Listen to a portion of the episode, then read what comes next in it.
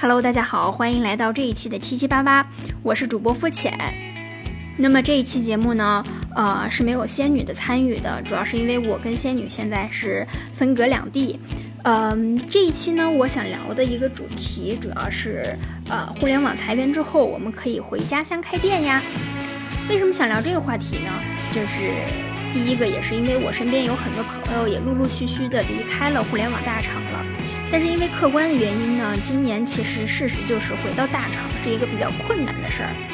那么大家其实，在发现了这个现实之后，很多人就开始尝试回到家乡做一些实体经济。那么另外的一些朋友也在犹豫，我是不是应该回到家乡，可以自己去做一些事儿。正好我最近回家休息的时候，也跟一位认识很多年的前辈。啊，聊到了他在创业过程之中的一些想法，以及一些可以借鉴的方法论。嗯，希望我们俩下面的聊天可以给到你一些新的思路。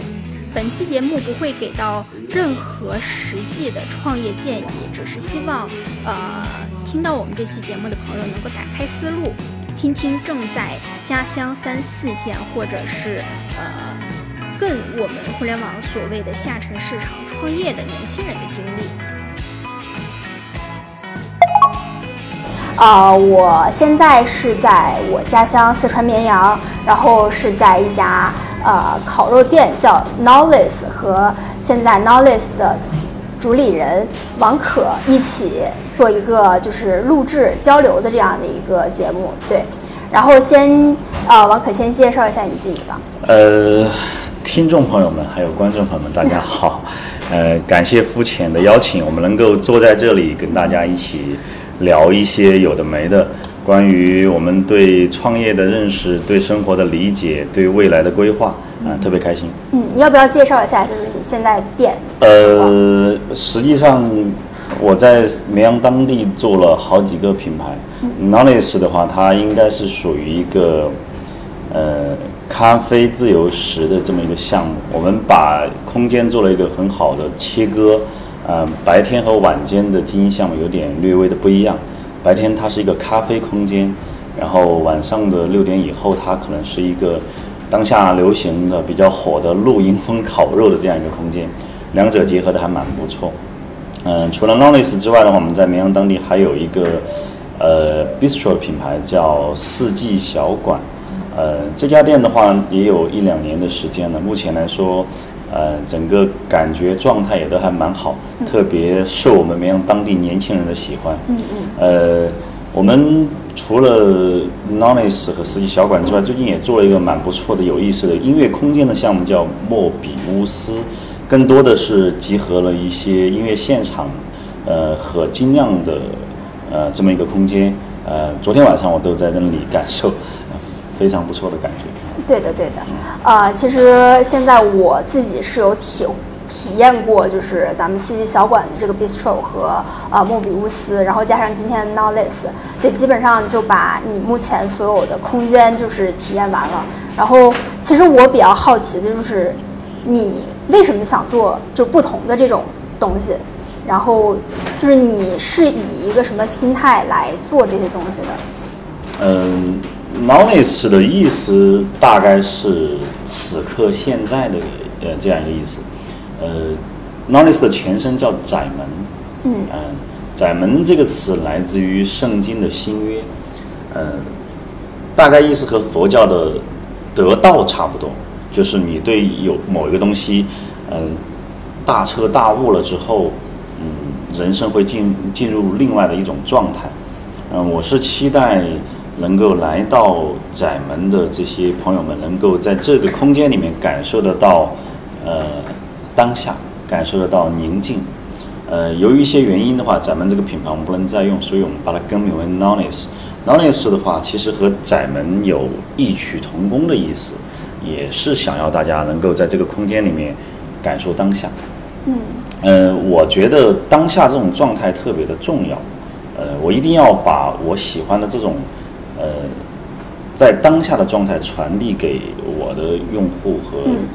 呃喜欢我们的朋友们，呃，因此的话呢，有了这个品牌的诞生。当然，你刚才提到了为什么会有多个品牌，是因为我觉得我是一个不太闲得住的人。呃，我觉得呃说大一点叫人生毫无意义。但凡有意义，就是因为我们去追求、去寻找意义的过程，变得有那么一点意义。所以我要不停的去做一些创造。呃，这种我在这种创造的过程当中，可以感受得到，嗯，快乐，感受得到自由。啊、我觉得这种状态是我我所喜欢的，所以我停不下来。啊、嗯呃，包括你这次回来能够在这几个项目里面去待一下、停留一下，我觉得我把我想要表达的东西表达出来，能够感染到你，挺好的。嗯嗯，我之前有听你说过，就是你希望在这几个空间里头都是营造出一种爱和自由的感觉，是吧？然后那嗯，你觉得就是你这三个，就是四季小馆、Knowless 和莫比乌斯都是怎么去诠释这些东西的呢？就是从音乐，或者是从吃的东西，然后从嗯，就是露营的这种场景下去做的吗？呃，前面有一个品牌在诞生的时候，刚开业的时候，我发过一条朋友圈，嗯大概的意思是，呃，我的每一个店铺其实都是一种自我表达。嗯呃，很多朋友问，哎，你的这家店是怎样的一个风格，怎样的一个装修，或者是你卖的是怎样风格的一个产品？呃，我每次都不知道怎么回答。后面我想了想，大概这么说会比较贴切一点，就是说我把我喜欢的家具，呃，放在我自己喜欢的空间里面，然后做一些我喜欢吃的东西，希望你也能喜欢。啊、我觉得这是一件特别让人开心的事情。所以最后你会问我这是一个什么样的风格？我想告诉你，这不是美式，也不是英伦，也不是东南亚，可能这个就是我的风格。就我把我喜欢的东西挑选出来，呈现在你的面前，希望你也能喜欢。但如果说有一天你觉得不太好，那我我怎么说呢？我可以去努力的去做做改进、做调整，但是我这种改进和调整是在我的认知和审美的基础之上往上走，而不是迎合你。呃，慢慢的你会有你会发现有一些用户他会比较喜欢，包括这里的空间，我们也看得到，我用了特别多的原木，嗯、然后有一些家具啊、桌椅啊，都是我收回来的一些，呃可以把它理解为古董家具或者是中古家具。呃，但是现在市面上也有很多这种东西，到底什么东西才是你所喜欢的、你的审美里面的东西？呃，需要你自己慢慢的去尝试、去筛选、去理解，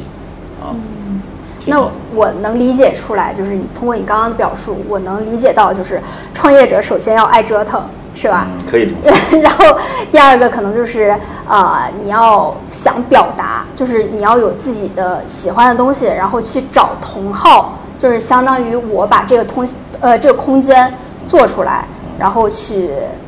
吸引跟我有一样爱好的人，或者是能理解我的能人，能产生共鸣的人，是这个意思是吗？是这样子的，他他有这么一种状态，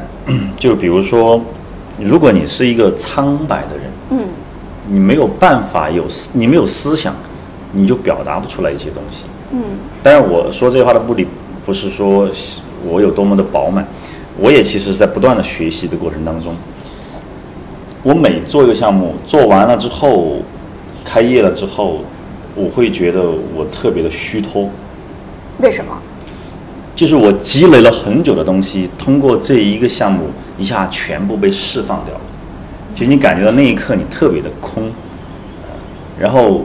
如果要再去做下一个东西，或者说你要去理解新的东西，你就必须要沉淀很长的时间，呃，积累很久，你才又能够通过一个店铺或者某种形式去再表达一次。比如说你要，呃，有一个非常著名的作家，《白鹿原》的那个作者陈忠实，呃，有一段对于他的采访我印象特别深刻，就是他当他写完了《白鹿原》之后，他感觉整个人都虚脱了，就是我刚才说的那种状态。呃，他花了毕生的精血，把自己的所有的才华全部通过这一部作品展现。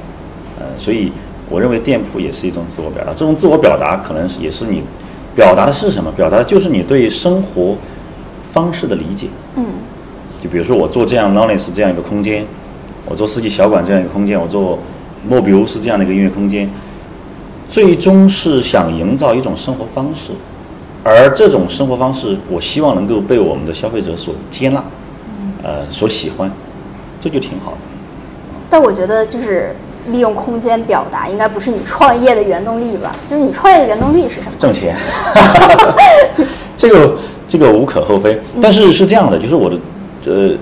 怎么说呢？人生来就得做事情。嗯就是我可能在去做一个项目的时候，我是有去测算盈亏平衡啊，有去测算怎么样才能够把钱挣到。但是当我开始做之后，我会发现，钱它变成了一个副产品。嗯，它呃用一句四川话比较俗一点，呃，我的合作伙伴的父亲在我十年以前创业的时候，他跟我讲了一段绵阳话，大概意思就是说，呃，为欠而欠，你挣不到钱；为事情而欠，你有挣不完的钱。翻译成普通话就是，你如果你一切奔着钱去，可能最后你会，这怎么说呢？得不到你想要的。但如果说你一切的都奔着把事情做好而去，那钱它就会做一个副产品，自然而然的就会出现，啊，是这样一种状态。所以关于创业这个东西，我们不要把它太强调。就是我们很多人说我要创业，我我要怎么样，把这个东西拔得太高了，它其实没有那么伟大和神圣。其实我们就是人生来要做事情，然后你在做事情的过程当中，把你想要表达的东西表达出来，呈现一个好的东西给大家就可以了。这种状态挺好的，我特别享受这种状态。挺 好的。你觉得你是一个全才吗？有就是因为，呃，要创业的话，你要懂装修，你要懂我选品，我超我超级笨，是吗？你太谦虚了。不是不是谦虚，我我我读高中的时候，我考大学，我有一个前女友，她每天玩儿找不到人，她分儿比我高，她很聪明，她智商比我好一点，就比我高一点。我嗯我举这个例子的目的是，我想告诉你，呃，我们看到的最后呈现出来的这个状态是这样的，就感觉这个家伙要不然很聪明，要不然很有资源，要不然就是就是就是很厉害，是个全才。实际上不是，实际上就是我笨鸟先飞，就是每一个人的背后，实际上的付出别人是看不到的，嗯，他能看到的就是最后呈现出来的那一刻，但是后面那个根扎的有多深，时间精力花的有多少，呃，他是不知道的。啊，就是比如说，呃，我们几家店铺的软装，大部分都是我在做。嗯呃，我们虽然也有设计师哈，但是设计师可能更多的跟我配合一些空间啊、平面的东西，但是软装的部分，大部分是我，因为我觉得这些东西最能够表达我想要表达的东西，我的审美，呃，然后我就花巨多的时间，去在所有的全网的各平台上去去找去搜罗，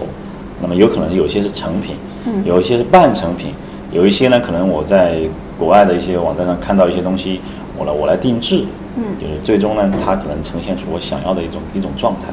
啊，呃，所以把这些东西，嗯，放到集合到一个地方去，啊，这里呢，我想做个话外音，补充一条信息。在前一天跟王可的沟通之中，我了解到他真的是一个很有匠人精神的人。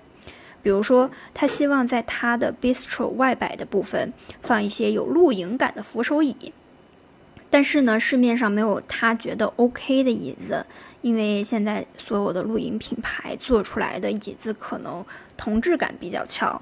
他就自己找了画图的人沟通之后，把图画出来，在尝试了铝合金、钛合金等材料之后，他都觉得不太 OK。最后去找到了会做不锈钢骨架的人，能做木料的人，有帆布布料的人，然后分别把椅子的各个部分都拆解出来，最后自己琢磨着把椅子组装好了，这样既省了钱，又得到了自己想要的椅子。不光如此，他店里的很多桌子也是这样被生产出来的。那你大概介绍一下，比如说你现在这个空间里头比较喜欢的，嗯是这样子的，就是说，呃，一二六文创园它在绵阳这个地方，它是一个蛮特别的存在，嗯它有很多的树木，嗯嗯，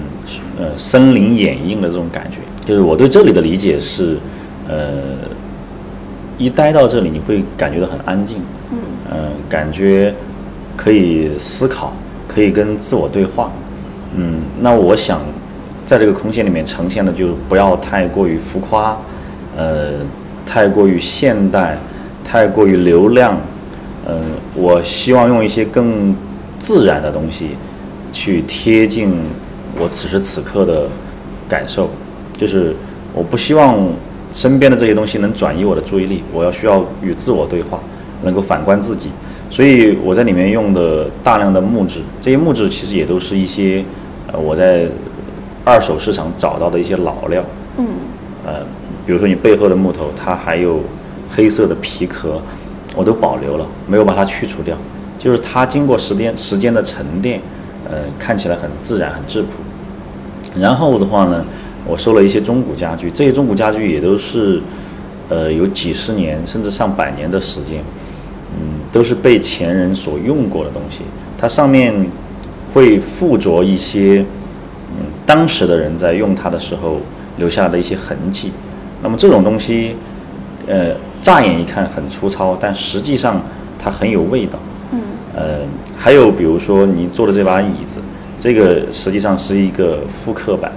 呃，我特别喜欢它那种自然的状态，呃，没有做过多的修饰，呃，而且它可以拆掉，呃，作为一个露营椅来使用。然后我当时一看就特别喜欢它，我就复刻了这么一个东西。呃，我觉得这样一些偏自然的、质朴的东西，呃，放到这个空间里面，再结合着周围的这些树木，会给人带来一种宁静的感觉。呃，这种宁静，希望这种宁静能够帮助你，在这个空间里面的时候，静下心来，跟自己对话，反观自己，然后获得一些心流，就活在当下那种心流的状态，呃，能够得到快乐，得到愉悦，最后得到自由。你觉得有就是顾客跟你说，在这个空间里头有感受到自由或者是宁静的这种状态吗？嗯，我不太有特别多的机会去跟某一个顾客有像我们今天这样聊天的这种这种机会和状态，但是我从通过一些细节会感受得到一些朋友对这个空间的喜欢，就比如说他会问你要歌单，啊哇，这首音乐打动了他，比如说他会问你，哎，这个桌子在哪里买的？嗯比如说他会问你，哇，今天这个甜品好好吃，你们甜品是不是自己做的？啊、比如他还会问你，呃，今天有没有什么活动？下下一次出新品在什么时候？就是你可以感受得到他实际上是喜欢这里的，喜欢这里的。比如说我们刚刚在录视频之前，有两个小姐姐一直拿着电脑在早上的时候都能坐在这里，嗯，我觉得这也是一种一种一种蛮好的状态。嗯你觉得这些，比如说要歌单呀，或者是问家具品牌啊这些东西，能对你的就是工作产生自我满足吗？就是这种价值有有给你很大的激励吗？嗯我其实我的生活经历过一些变动和波折。嗯以前我是一个向外寻找的这么一种状态，就是比如说我做一个东西出来，它是不是有价值，不是我说了算。以前的我是觉得你觉得有价值，我就开心，它是这样一种状态。而现在的我有一点不一样的是，我很享享我很享受那种自我的状态。就比如说我做这么一个空间出来，或者是我开创了一个新的品牌出来，嗯，我特别清楚它好还是不好，我特别明白它瑕疵在哪里，它优秀的点是什么。呃，怎么说呢？叫有自知之明了，嗯会自省了。我在找到这种状态之后，我就特别开心，就是你刚才说的，会给我带来一种自我满足感。嗯这种满足感不是说挣多少钱给你带来的，而是你还是刚才那个话，把你想表达的东西表达出来了，最后呈现它作为一个店铺，作为一个作品呈现在市场上，又获得了消费者的认可之后，你会有一种自我实现的那种满足感。这种感觉是我当下比较享受的一种状态。所以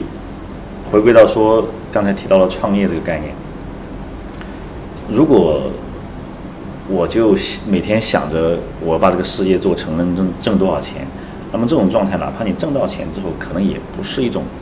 可能也达不到一种快乐的状态。嗯那实际上，钱不是我最后要追求的东西，啊，它是一个副副产品啊。这样我觉得你这个角色真的很像，就是互联网的产品经理的角色。然后，但是你有没有比如说，又比如彷徨啊，或者是迷茫的时候，就是自己打造的这个产品或者自己打造的这个空间不被大家喜欢，或者是没有找到跟你有共鸣的人？啊，是这样子的，就是以前有，嗯现在也有，但是现在少多了。我不会焦虑，说我做一个东西出来会不被大家喜欢，因为我只能做我能做的东西。我能做什么？我能做的就是把我想要的表达的东西表达出来，把我的审美呈现出来，把我喜欢吃的东西、喝的东西呈现出来给你，这是我的能力范围之内的东西，我也只能做到这些。如果我做到了这些，你还是不喜欢，我只能说很遗憾，嗯很遗憾。然后我可能去不断的再去通过新的项目，或者是不断的调整，去找共鸣的人，嗯找喜欢我们的人。呃，当然这种这种遗憾以前会让我焦虑，但是最近不会了，现在不会了，因为我把我想做的不打折扣的做了之后，我就会很踏实，特别踏实。就像你在大厂待的时间比较长一点，呃，当一个厂越来越大之后，你会发现，它会失去一些你开始的时候想要坚持的东西，嗯，对，是。然后他会追求效率，是，它会非常明确的精细化的分工，然后你的呃完整的那种人格状态会被切分掉，变成一颗螺丝钉。啊，对，是，那然后，如如果本身你是一个特别有想法的人、有审美的人，你待在大厂里面变成一颗螺丝钉之后，你会变得特别的焦虑。那这种时候的话呢，有一些人会妥协掉，嗯嗯，他就会甘愿做一颗一颗螺丝钉，嗯呃，和和生活妥协了。但也有一些人他，他可能会经过焦虑之后，经过抉择之后，他会做一些不同的人生选择。他可能会辞职，他可能会创业，甚至他可能会躺平，嗯对吧？他可以做一个自由职业者，他可以去全球旅行，他可以去创业。每个人有每每个人的人生状态，所以焦虑是一个分水岭。如果你有焦虑的状态，要么在沉默中死去，要么在沉默中爆发，大概是这样一种状态。实际上，我也经历过焦虑的那个阶段，啊，嗯，下一个问题，其实我想问一下，就是，呃，因为你自己其实是在绵阳这种偏三四线城市的呃创业者，然后其实我有点想，就是跟你聊聊，嗯，你有没有觉得可能下沉市场未来的这种新生活方式的空间也好，或者是消费品也好，会是一个比较好的风口？呃，我其实不太喜欢用“风口”这个词，我不太喜欢这个词。呃，怎么说的话，就任何行业都有它的机会。嗯实际上，哪怕你在北京、上海、深圳、广州，呃，你去做一个传统的不能再传统的卖面条，嗯只要你把面条做得足够好，性价比比较足够高，然后你还是会有很多的回头客。呃，只是说我之前的经历，我喜欢的东西比较匹配你刚才提到的说新生活方式嗯这样一个概念。比如说咖啡，实际上中国人喝茶、咖啡这两年的增长速度超级快。有一个原因是，呃，改革开放这几十年了，我们看外面东西也看的比较多了，可能就是想换换口味而已。嗯再加上又结合了当下年轻人这种勇于接受新事物的这种状态，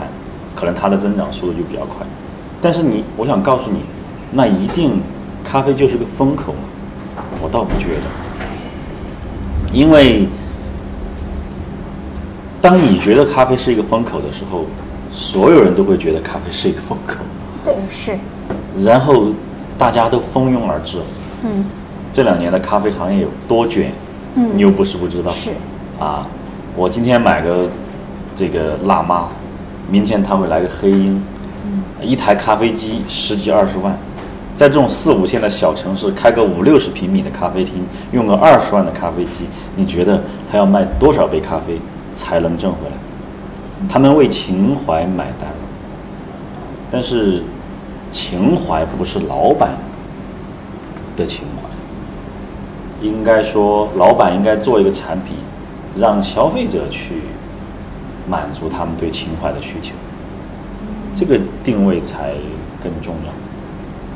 所以我是觉得，我可能把当下这几个项目做一段时间之后，我会去做一个更下更更下沉一点的消费品。嗯，我去卖卖卤肥肠，我去我去做一个云南米线，都是有可能的。这种也很有意思。因为你刚才提到了一个是新生活方式，对，以前的面条都是苍蝇馆子、路边摊，嗯，我可不可以把这个面条做的面的品质、汤的品质、料的品质、装修的品质都往上走一点，但是我价格依然维持在现在这个价格，或者是比现在价格略高一点点，那我算不算是一种新的生活方式或者新的消费方式？嗯，我觉得也算。对，但是我我自己是这么看的，就是因为你现在是在呃三四线城市，然后做这种就是相对比如说比较小资或者是比较有消费品质的这样的一些空间，那其实你是有占一个比较好的先机的，是吧？就因为现在市面上没有人做这个东西，然后你做了，那可能跟你一样有共鸣的这种顾客就会来，但是小面的话和麸烙面。呃，鱼小面这些其实都已经就是比较好的在占领市场，然后他们如果要做下沉或者要做 SOP 的话，他们会非常快的铺路。你觉得你的优势在哪？呃，我从来没有把他们放在我竞争对手的那一面。呃，我以前在做婚礼公司的时候，十年前我都给自己有一个原则，就是我的竞争对手永远是我自己。嗯，还是那句话。如果我做出了一碗我都特别喜欢吃的面，我不相信消费者不喜欢。当然，我其实是不太会去想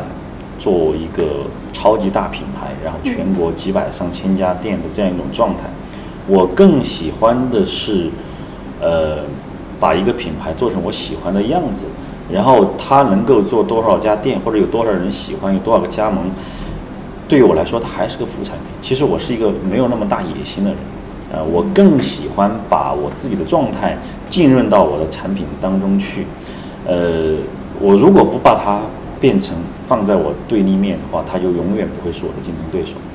呃，所以就拿现在的咖啡这个项目，我正在做的这个项目来讲，你看绵阳有星巴克，稍微传统一点，比如说有瑞幸也过来，诺瓦咖啡也过来，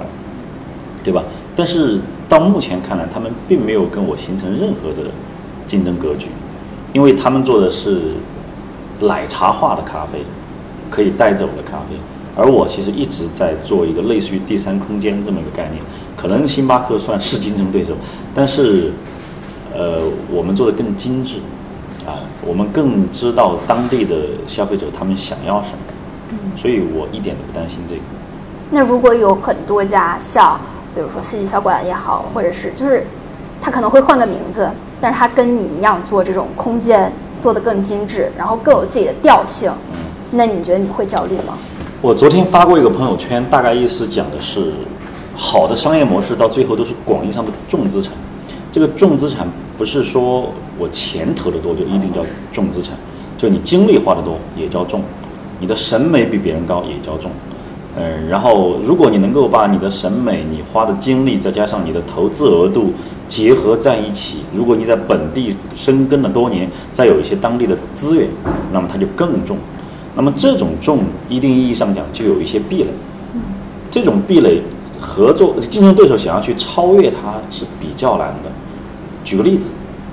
你如果再开一家类似于四季小馆的产品，你有没有这样的审美？有了的话，你愿不愿意去花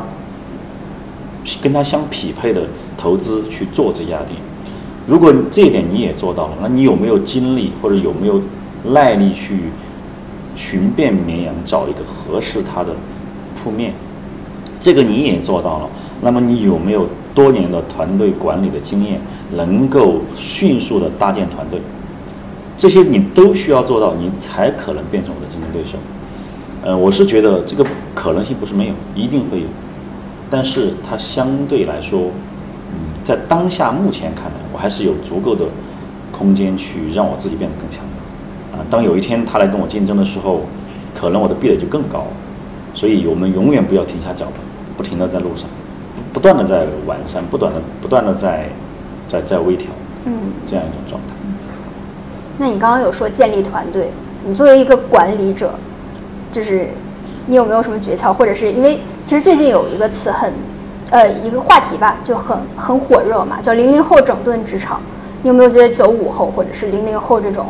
呃，员工会比较不一样？然后你有没有什么诀窍可以给我们即将的一些创业者，然后给了他们一些小 tips，然后让他们可能更好的能跟零零后、九五后的这些员工去搭建关系？我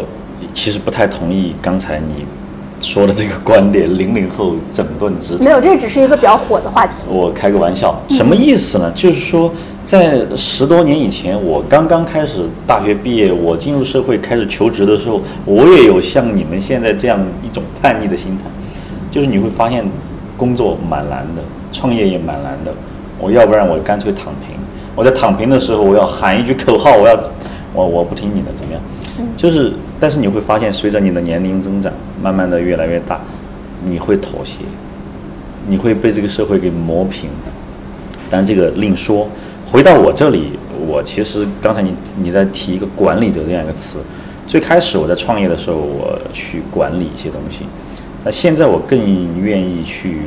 把自己变成一个有领导力的人。就实际上我的我的管理在企业里面不多，嗯啊，我更希望、更喜欢用我以及我的中层管理人员的领导力去做一些东西啊，让我的团队能够自运转。我经常提过叫做，呃，从管理的角度讲，管理过程、考核结果有一个好的机制就行了。然后呢，其他的可以把它理解为企业文化，就是用老板的领导力，用中层管理员的领导力去感染一些人，把小伙伴变成自己的好朋友有什么不好的？当我反问王可有没有什么问题想问我的时候，他的问题都比较出乎我的意料。你问我嘛？你问我，你准备好创业了吗？其实没有，我非常坦诚，我就是其实没有。呃、对，因为呃，因为我是一个会想的比较多的人，然后我也对自己的能力就是有一定的了解，对，所以其实有没有做好心理和能力上的准备，其实没有。你在大厂待了两三年，他带给你了什么？带给我的是我对制度化的东西更了解，就是大厂那么大一个公司，然后那么多的人，怎么去把它运转起来？比如说我应该去对接什么东西，呃，或者是它的制度是什么？这个我觉得是我在大厂里头的最实诚的收获。你要说是简历里头的什么数据啊什么的，我觉得这种是另外的收获。但是，就我大概知道这个大公司是怎么运转起来的。对，可能如果你要创业的话，你会把这些东西全部打碎掉。是吗？会的，因为当你刚开始的时候，三五个人，你会发现这个东西都没有用，完全没有用。也只有当你到了大厂这样的规模，它才会有用。刚开始创业的时候，你会发现你会事无巨细，你的小伙伴会什么都要都会干才行，对吧？会打碎掉。当然，他的这种经验会在你企业成长的过程当中，慢慢的会用得上。